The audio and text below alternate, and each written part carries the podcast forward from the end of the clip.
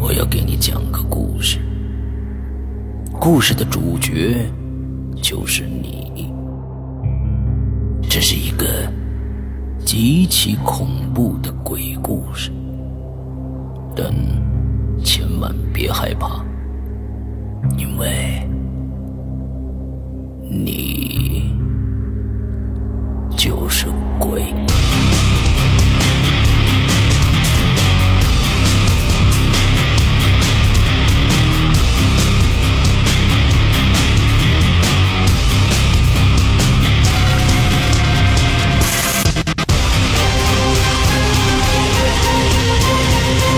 你现在收听到的是《鬼影在人间》。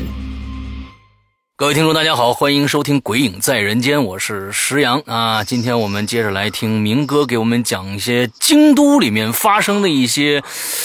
奇形怪状的事儿。上一集呢，咱们听到了啊，上回书咱们说到了，明哥说大白天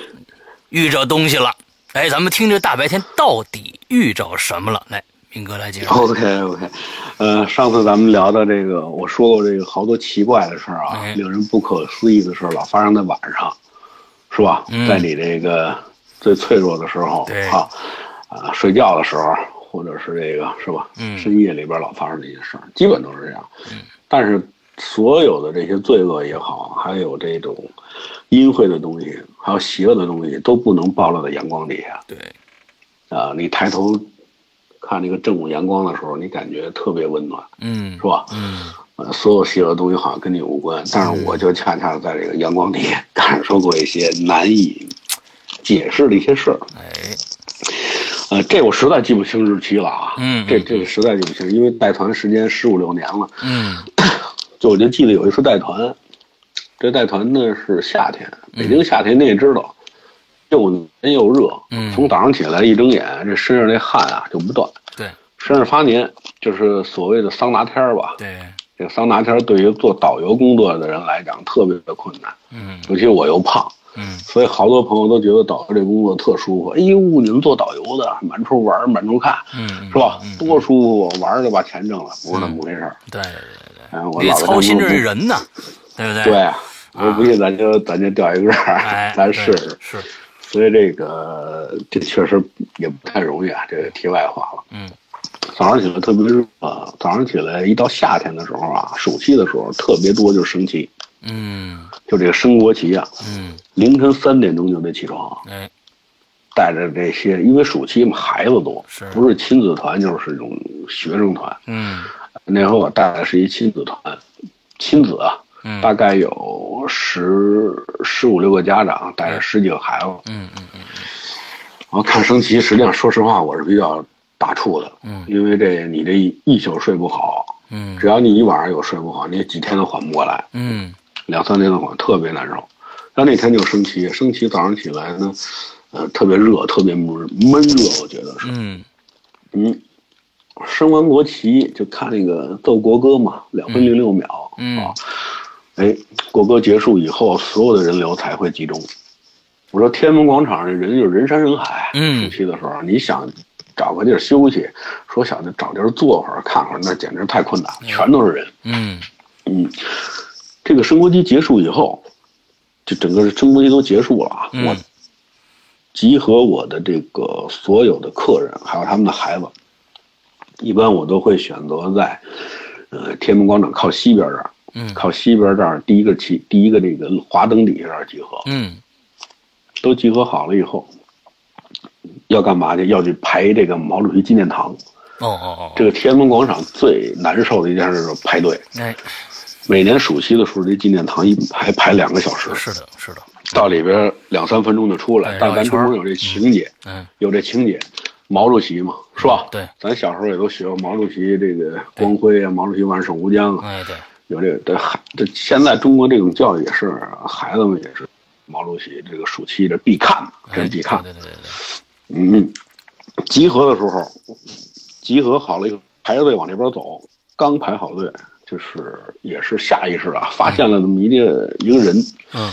呃当时升完旗，太阳已经升起来了，因为这个升国旗的时间是根据这个渤海的海平面、太阳升起的高度来定嗯，所以每天它这个升国旗的时间不一样，嗯大概其相差那么两三分钟。嗯升旗完成以后，太阳就升起来了。嗯就在我左手，就在这个左眼这儿啊，左手左手方向，你的眼睛能看见。这个呢，穿戴格格不入。为什么我对他印象特别深？因为那都是两千年以后的事儿了。嗯，那你的穿戴应该是是吧？对，就是再是农村的这是，种是是，呃，这种穿戴应该也是啊嗯不像原来对对最早的对那对种黑素白色呀照片上的那种人啊嗯设。那这人给我印象特别深。这女的呢戴着一个蓝色头巾，蓝色头巾，蓝色的头巾，嗯灰褂子，嗯灰裤子，白球鞋。哦左手挎一包，这包呢特别有意思，这包咱以前都见过，灰色的，嗯上面写着“北京”两个啊字，啊啊，有印象吗？人造革呀对什么那种那种对对对对，嗯那种那种包，我就特别印象特别清楚，嗯嗯我就没有没有太多的在意它啊，我觉嗯得这个穿戴是吧？我觉得有点儿这个可能是哪个。呃，因为北京是大城市嘛，对村儿你要里有条件，哎，你要郊有县条件，你啊对对对，第一个首选之地就是北京城，我说也都不容易，就这意思嗯哎对。对对对对，来北京，我说这当然这个穿戴太过时了哈嗯，那、太过时了，没在意啊，然后这个没在意，就看见这么一个人啊，嗯集合好了以后往纪念堂走，走走走到纪念堂排队的那个地方，那天人特别多，嗯我这个团队我估计一下排队最少一个半小时，嗯给这帮孩子跟这个家长放进去，有的家长因为我带的南方的客人，有的家长心疼孩子，有的家长心疼就没让孩子进去。哦但大部分都进去了。哦这跟我打了折之后，我说这个赵导，我们带着孩子去周围照照相，我们不去了，哦是吧？一个小时以后，我们回到原地来集合。我说那没关系，您记好这集合地点，一般集合都在毛主席纪念堂的东边，也就嗯是靠近历史博物馆这边啊，啊啊，立国这边。但是他在广场里边没过马路，哎呀那边就东特路了。嗯跟这儿集合，集合的时候呢，所有客人的行李，比如说包啊、照相机啊、嗯水壶啊，什么都不让带。嗯都得集好，集合都得放在地上，导游给看着。所以你到天安门广场是导一景儿什么一景儿嗯，导游给看着包，一堆儿一堆儿的你跟啊一堆儿一堆儿，对你根据这个根据这包的多少，你能判断出这个团员团的大小。啊对，团的就这么个事儿。我跟这儿一坐，太晒了，啊特别晒，因为那时候太阳从东边升起来，嗯我背朝东边，嗯特别晒。我自己又不带伞，咱大老爷们儿对嗯已经都晒成这样，带什么伞啊是吧？当然，我那个客人他那个包里边儿嗯就这个一堆行李里有把伞，我就把伞撑起来了，啊背朝伞。这导游一堆一堆，有的聊天啊，是吧？有的自己那儿看手机啊，是干什么都有嗯。那我自己就跟那儿待着，我拿左手，我拿余光，我坐在那儿啊，我我一看，我又看见那个女人了。嗯，这是多大我说的岁数呢？大概其应该是四四十多岁，嗯呃，四到四到五十岁吧。嗯这次我看的比较清楚了，为什么？因为他离得比较离我就比较近了，嗯嗯嗯特别近。蓝头巾、灰褂子、灰裤子、白球鞋，挎一包，嗯嘴唇特别厚，就是嘴唇啊特别厚，嗯呃，遮着嘴唇，然后里边的牙齿从嘴唇中间缝隙当中能看见。嗯我观察的东西有时候，有时候还比较细致 啊，就是对我就那种表情是什么表情，特别难拿，就好像对一个陌生之地的那种无奈。嗯到了一个陌生的地方又不认识啊，哦呃，那种那有点种无助惆怅，有点无助那种感觉。嗯他这个脸儿，他这个脸儿是斜对着我，嗯就是他侧着身儿。我所以看他这个嘴唇，看他这个脸的这个这个情况啊，看的也比较清楚。虽然没有正面啊，但是我看比较清楚，我就没在意。嗯我心说，我说 他这怎么不排队去啊？嗯好，我又看见就是广场嘛，是吧？人又多，肯定他也是乱走瞎走，嗯没在意。呃，跟一些人聊天啊，啊，待了一会儿，这个大概有过来，真是一个多小时，我这团队出来了。出来集合以后，下一个项目是到这个旗杆底下照集体照，嗯集体照啊，因为有这个摄像员拍集体照，嗯拍完以后的话呢，一人送给客人一张，一个家庭啊送一张作为礼物，嗯有这么一有这么一个活动。拍集体照的时候，那个摄像员就喊啊，说北京美不美啊，是吧？说美，就跟那茄子那意思。哎，哎，照相，照相的时候就在我这个团队的左手边，我又看见他了，嗯，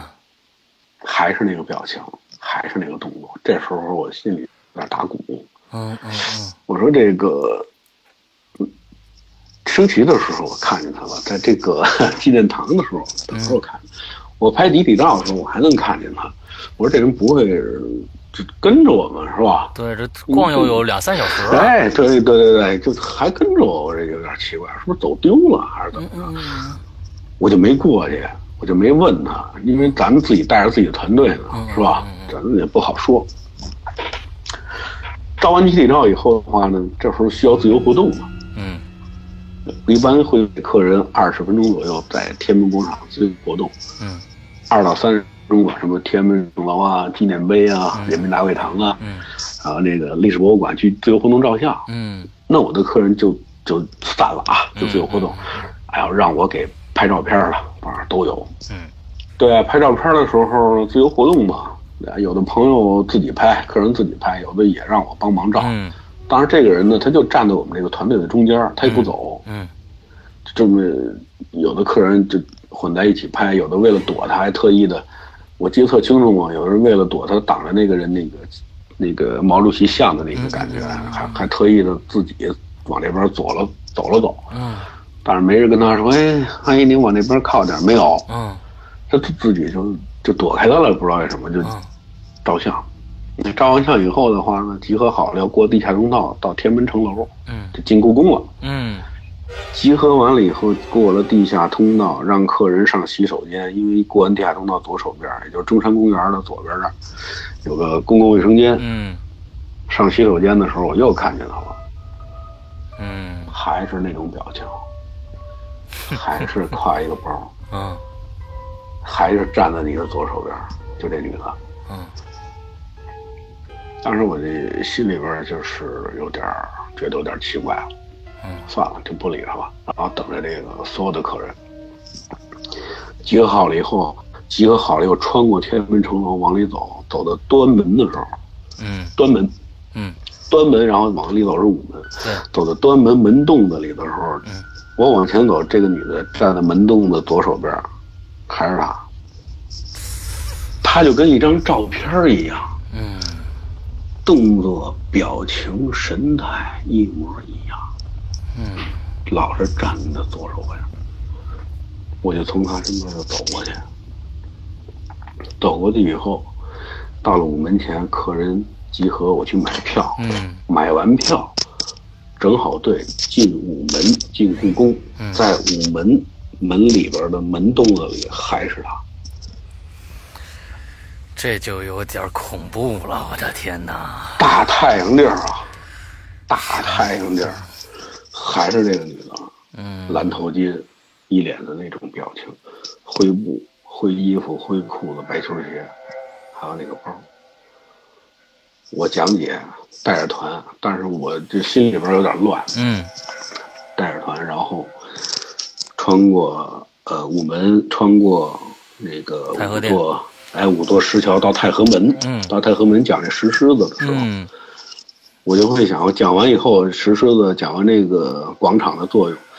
回头要穿过去，我想我这回头还能不能看见他啊？嗯，这一转身一回头，在太和门门洞那儿还是他。到了太和殿，殿后边儿他也在。到了这个呃中和殿，嗯保和殿，总而言之吧，他跟了我一路，但是我不知道他什么时候走的，嗯他老在前面等着我。嗯到了最后出了神武门了，嗯都出了神武门，客人都急得不行了，有的这个家长抽烟呐、嗯在里头不让抽嗯烟嗯嗯，着急找打火机啊什么的，我帮他们找。出了神武门以后，就在没有过马路，对面不是景山吗对？他就在左手边的地下通道那儿，好像在等着我一样。他还在那儿站着，嗯那个眼神还是不看着我，还是那种表情。那是我最后一次看见他，就在这个神武门出来以后，嗯哎，这个地下通道，就通往景山公园的地下嗯通道、这个口儿这儿又看见他了，这回是看见了。然后我就穿过太空道奔了景山，到了景山以后，这个人就没有出现。嗯景山景山南门进去，东门出来，就是那个崇祯皇帝自缢的那地方。嗯嗯嗯嗯，从那儿出来以后呢，过了马路就是旅游团队餐厅，嗯在那儿吃中午饭。嗯我就一直心里边这事儿没搁下，嗯就一直就是回忆这事儿啊，嗯就是挺觉得挺诡异的啊嗯嗯嗯。大太阳底儿，嗯这个人同一个人同一个表情同一个姿势，对，就跟那个，就跟那个，您知道那种照片吧？嗯就是一个跟人一边高的那种宣传画一样，对对对对对对对，老老出现的出现。当时我突然就灵机一动，客人吃饭的时候，我把所有客人的那个卡片机，嗯那会儿已经有数码相机了，嗯嗯那会儿，对，我就就全看。我说您给我看看，倒回来我瞅瞅刚才在天安门广场照那照片儿。嗯我说这么多人照相，啊十几个数码相机，我说怎么这也能拍着点蛛丝马迹是吧？嗯嗯然后我就翻过来一张一张的看，都没都没有这个人，也可能是他们是嗯，有意的躲避开开这个人了，哎哎，有意的避开，或者是不知道怎么回事啊。嗯反正这个这十几部照相机里，他的那个一个头发角、一个衣服角都没拍下来，嗯这事儿一直萦在我心里。对，有的时候后来这这就是人的体质的关系，我估计啊，嗯嗯有的时候这种感觉一来，心里边给自己就是又来了那种感觉，嗯这东西都是奇了怪了，你知道吗？嗯嗯，我老怀疑是不是跟我跟我那个小时候体质啊、生活不有关。哦后来一想也不是，那你生病之前不是还也遇到过这对些奇奇怪怪对的事对儿？对，哎，那这些游客有没有人你跟他提起来说，哎，你看没看到一个什么什么？没注意，哦没注意，我特意问过，他们都不知道，没注意。哦，嗯，因为带团很紧张，嗯只只顾着自己的团队，你知道吧？嗯嗯那带团和讲解的时候，和和就是就是这带团的这个精神啊，嗯嗯，这根弦儿一直绷对着。对对对，后来甚至我给自己的解释都好像好像自己因为起早了、起 猛了，幻觉。后来你幻觉你不能一次一次的，是吧？啊，是的，是的，是的。这这这这个是这真是挺挺有意思，就是说，他到底是他他好像也也不像跟别的团的哈，是吧？他要不然怎怎么会不是啊？我怎么们会跟你说，一个第姿一势，印象就是他的穿戴格格不入，嗯嗯就跟这个社会和跟这个，就整个就是跟这个时代嗯，就是脱节的。嗯，哎，你有没有问过？你有没有问过？就是过去住老嗯牌子房的时候，你问爸妈是以前有没有这么个人存在呢？啊，这真还真没也没问过，因为我都是已经带团了嘛，嗯嗯就包括在厕所那个人，嗯我父亲母亲都没有印象。啊啊，这也有可能只有我看见过。哎，他们说晚上在厕所嗷哇喝的烂醉吐的，倒有的是，哈哈，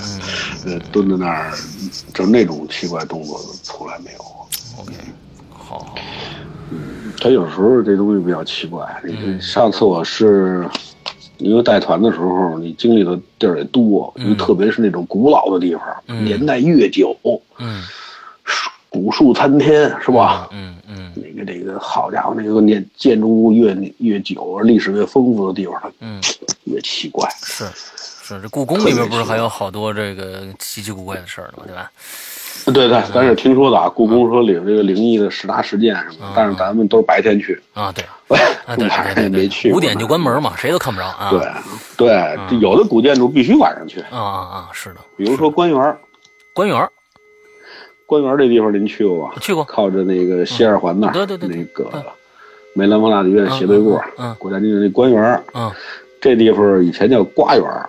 嗯皇家种瓜的地方，后来哦花鸟鱼虫市场啊。嗯，最早我们小时候这儿是劳动人， 不是这儿是那叫中国少年儿童活动中心。哦，说上那个学校一组织上中国少年儿童活动中心参加什么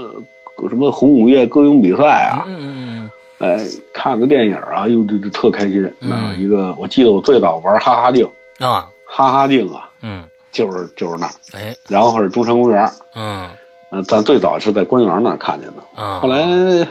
据说那儿还关过江青哦是吗？政治犯，对，江青好像关过一段时间在官员那儿，哦，后来才给踢走。嗯这地方，这地方后来我带台湾团的时候，这儿是一看杂技的地儿，嗯就是给这些外宾嗯啊，这些国际友人宣传咱们中国的这种优秀的传统文化嗯啊，杂技。他一般在北京看杂技的地方有这么几个地方，一个是最好的是朝阳剧场，哎对是啊现在东厂朝阳，是的，哎，还有一个工人俱乐部，嗯哎，工人俱乐部，虎虎坊桥那儿对对对对，还有一个就是这天地啊天地剧场，啊东四食堂那儿，还有就是官园儿，嗯这官园儿这个地方比较偏，嗯因为那个我说那几个大的地方真的不好订票，嗯嗯票有时候真不好订。他有时候这个团队团队嘛，是嗯吧？有的这个演出也是为了应付旅游团，是不像是参加春晚似的那是么的精雕细琢的哎啊。但是朝阳除外啊，啊咱不能说朝朝阳这节目绝对是精彩，有机会您可以去看看去。嗯嗯好那官园也是，官园它是它那个进那公园里边停车场不大，嗯不是特别大，所以他这儿去的团并不多。嗯实在订不上票的，我们一般往那儿去。嗯我记得那天，嗯就是也是也是冬天，我也奇怪了，带团 应该是春节前后，那时候旅游团最多的时候，带团去看大地，嗯把客人放进去以后呢，车停在停车场，然后它那个环境是周围都是那种古古古树，嗯就是那种松柏嗯啊，特别是那种侧柏特别多，它那种一一古树啊，嗯那个古谈天，我在那儿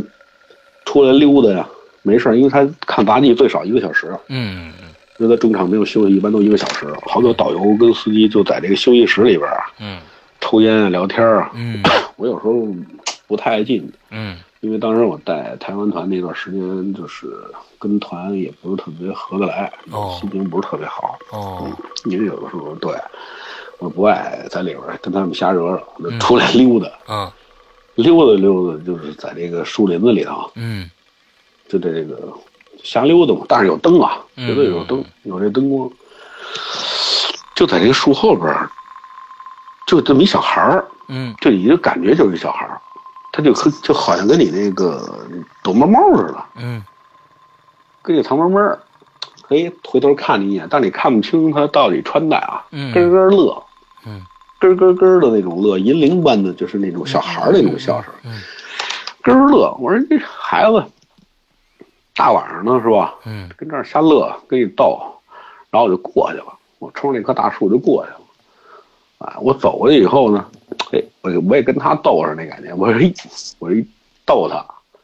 就好像要吓他一跳那感觉似的啊。嗯嘿，转身一逗他，没有。没有我说这孩子，这孩子腿脚是够快的。啊当时没往别处想啊，啊没往别处想，我说这孩子头有点快，怎么跑了？哎，就在前边儿，又往里，他又回头冲你乐，嗯咯咯咯的乐，还是逗你过去。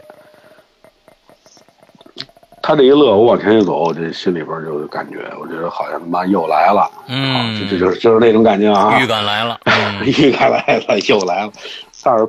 迫使你就就是冥冥当中有一种力量，我不行，我得看看怎么回事。嗯往里走，一看，我逗他，我就还从那个后边一转，从他相反的方向，从那树那儿一绕过去，还是没有，嗯没有。这时候就觉得真的是又来了。嗯 你这这这些灵异的事儿啊，就那种你看不见摸不着的事儿又来了。我转身往回走，就没了啊！就是他也不逗我，就转身往回走，大概得有了呃二十多分钟，二三十分钟吧。嗯然后我一看时间，大概因为当时我出来溜达的时候也就二十多分钟，快快结束了，啊快结束了。我说赶紧上个洗手间，嗯上洗手间早点出来，然后赶紧一会儿一散场，你也知道，洗手间里边全是人。啊嗯都得排队，我就赶紧先去了洗手间。我这脚刚踏进去，刚踏进那洗手间，他那洗手间是一推门进去以后，他那个小便池有隔挡的，嗯有印象吧？嗯嗯一个挡上，一个挡上，嗯一个池子，一个池子，就看那个池子最里边那个隔挡那儿探出一头来，咯咯一乐。我转身就出来了， 我都没进去。 我的天哪，这太好，太转可身怕了就出来了，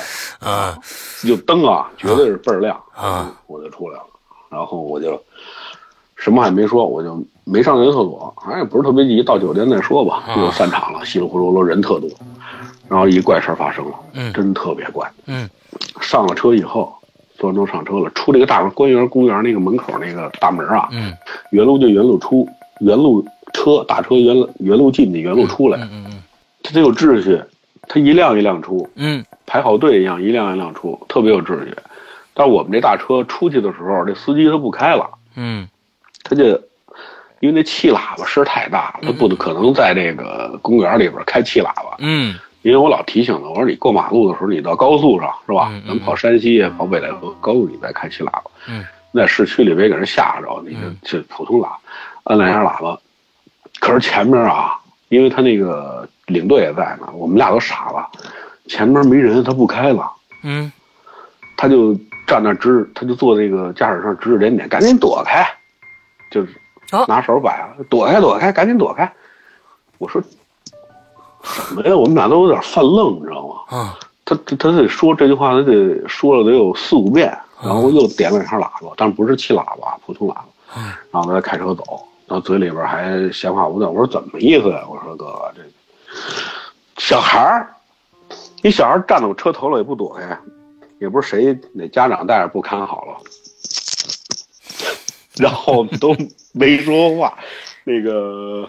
那个台湾那个领队莫名其妙，他不知道怎么回事儿，我心里知道怎么回事儿。啊然后我也没说话，嗯啊，就这么出去了。啊，后来后后来完事儿，我就跟那个司机聊，我说您看你小孩儿是吧？嗯大概其什么样儿我是没看清楚，他给我学说这孩子这个大概其什么样儿，穿什么衣服嗯也看不太清楚，反正就是特明显是一小孩儿，就嗯站在那车头了不动，嗯就是不动。结果他就喊了几次，然后两声喇叭，这孩子才躲开，他才开嗯的。但是这件事儿，我的客人，坐在前几排的客人，还有包括领队，都看包括我，啊都没看见这个人。对对对对对这是发生在官员啊，啊这是咱北京的北京的一些事儿嗯啊、其实这种，要不说我说有时候一些东西，我就特别的小的我都不想说，就比如说鞋，嗯住酒店鞋拖鞋，你明明知道搁在这儿了，嗯你你中午你晚上起夜喝多了酒啤酒，你还下穿过这个鞋，但是早上起来鞋就不在你想象那个营地了。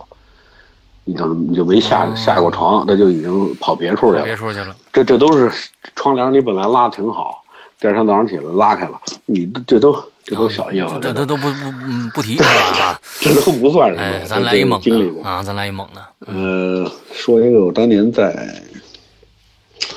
在桂林哎这事儿，到现在我就觉得挺不是说特可怕啊，嗯但是我觉得挺奇怪的。嗯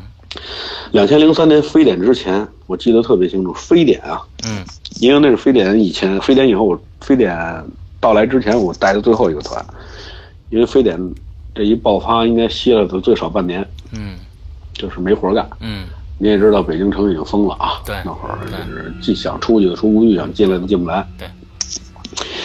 非典之前我带一个二龙路，二龙路啊，西单后边、明白？二龙路就西单地区妇妇联的一帮妇女同志，嗯妇女同志去坐火车啊，七个站都上车，先奔的广西，然后奔的贵州，嗯然后大概这一行应该是七八天吧，嗯七八天左右回来带他们去玩儿啊。我呢，这边经验比较丰富吧，所以特地领导把这个这么一个重要团派给我，哎全是妇女。你知道妇女工作很难做呀，哎是兄是弟是， 对，嗯不是这事儿就是那事儿，你得和稀泥啊，什么都得弄。啊跟当地的接触啊，当地的这个酒店呀、地接呀、旅行社都得协调一些工作，因为他们这帮妇女同志，呃，表面上大大咧咧，实际上要求还是比较高的。哎哎，我们住的那个宾馆在第一站应该到就是桂林，嗯住那个宾馆呢是接待当年国将接待领导人的啊，嗯据说是，呃，规格挺高，但是有一点嗯，就是陈旧，就嗯感觉比较旧了。嗯外边也没有什么太多的装修的，因为最有的时候这个内在的东西不一定装修特别豪华，是吧？嗯，这宾馆的话呢，但是一到里边儿觉得特别好，就是感觉，就是包括它的灯啊，它的一些小的装饰啊，都特精致，就一看就不是一般级别的这种。当时也不知道怎么的接待这种旅游团了，呀，他们这种妇联的嘛，嗯，就进去了。但是给我分配了一个房间，因为我要尽量要跟客人房间比较近嘛，嗯，因为这样晚上好照顾客人啊哎。这也是我对这个当时地接社和宾馆的一要求，说一定要把我分在，哎，这几个重要的领导，啊是主任之类的这个边儿上，哈哈，嗯，对，这样便于照顾。但我这房间呢，所有的设施跟别的房间都没有太大的区别啊，嗯嗯都是特别精致的，包括它那个灯啊，嗯，它那个窗帘啊，哎，它那个桌椅啊，就是给你感觉特敦实，你知道吧？嗯嗯嗯哎，这特别好。但是那个地毯就是比较旧，那个地毯应该是暗红色的，嗯，我不知道是不是天鹅绒的啊。暗红色的地毯，就觉得这个地毯特别好，踩上去特别舒服。嗯，我觉得我头一次住有地毯的宾馆，嗯，嗯，这个带地毯那个房间，当然接待规格比较高嘛，呃，也没在意。嗯，但当天晚上我洗完澡，就发现这个就是在这个，因为它这个卧室啊，嗯，跟这个客厅，嗯，跟这个厅中间是有一段距离的，就是类似于一个正方形吧，嗯，就在这地毯的中间儿有一块黑的东西，嗯，就跟一块油似的，你知道吧？嗯，我说这个是不是我不小心给弄的？我要弄好这个，咱要赔偿起来，嗯，嗯，到时候说不清楚。嗯，大概得有多大呢？五分钱钢镚儿，哦，那么大，哎，五分钱钢镚儿那么大。我说这个我得说一下，因为咱们做事比较细，嗯，我就把那个服务员叫来了。对，我说这个痕迹很老，嗯，这是比较老的一个痕迹，这肯定不是我弄的。嗯，对，咱们呢，哎，澄清一下，是吧？嗯，啊，分清楚，这您仔细看一下，不然你把那经理叫来，咱看看，这这到时候咱退房的时候，是吧？嗯，嗯，哎，别有这种现象。我特意留一心眼儿，然后我就把所有的房间又都查了一遍，嗯，我都去看地毯，看有没有这个毯子上，是吧？扔的这个脏东西没有，只有我这房间，嗯，五分钱钢板这么大。嗯，也都说了，说他们也不知道是什么，但是跟我没关系，没有我这责任。，嗯嗯，入住了，可是第二天早上起来一醒就早上出发嘛，得就一游漓江啊什么的。嗯嗯，一般我都会比客人提前最少早起半个小时到一个小时，嗯，我提前收拾，我要比客人先到餐厅是吧嗯嗯？ 照顾客人。我起来以后，我发现这东西就这个五分钱钢板可变大了， OK，五分钱钢板这么大一个黑的东西嗯啊，就大了得有两圈儿，就像嗯，就像什么多大？啊就像那个乒乓球北什么京的，不不不，比那大，就跟那个北京城吃那馅儿饼，啊，那种小馅儿饼，小馅饼，啊，小芝这麻么饼，大。我说这个坏了，我说这这这这个不知道怎么什么原因是吧？嗯又变大了，然后我又把那服务员叫来了，嗯当时那服务员有点烦。嗯 我接着说说跟您说了没关系，你就住。我说不是不是，我说你自过来看看。他也不知道怎么回事儿，他也挺惊奇，嗯，骗子那掀么大开个看儿，看，都都掀开，后来掀开了，嗯没有，什么都没有，不是，你就是抠它啊，嗯，你就猫它，也不湿，也不粘，哦就那么大一黑印儿。到现在我就觉得特奇怪啊，您好像偷听。嗯这天出去玩去了，玩了一天，呃，什么漓江啊，什么都看了，什么伏波山啊，嗯呃，都看了。然后晚上回来，我就心里边这是个事儿啊，嗯你懂我意思，这是个事儿，因为在这宾馆就住两晚，然后就得奔阳朔，然后奔贵州。嗯我晚上一进来，这东西又大了。嗯这东西大概其像那个咱吃饭那个大茶盘子、大菜盘子哎呦，那么大个儿，这我说这太奇怪了。从五分钱变那么大个儿了，对，五分钱的钢板儿，然后变成一菜盘子那么大了，然后我又去找服务员去了。他当时就觉得有点儿一看是我，他就是好像有感觉，好像有这地产的事儿呗，有事有什么事儿您过去看看。啊他也愣了，他也愣了。后来他把这个经理什么的，就客房部的经理也叫来了，也不知道是什么原因，因为在我入住之我入住之前，这房间什么都没有，倍儿正常。茶盘这么大，嗯，我就觉得。 那种感觉啊，我觉得特灵异那种感觉。对对对对对对对。嗯，就特别感，就是，但是没办法，你但是跟你说没没有你的事儿哈，啊、跟你没关系，啊、你就住吧。他们也不知道怎么回事，就不了了之。我就住了一晚，第二天早上起来，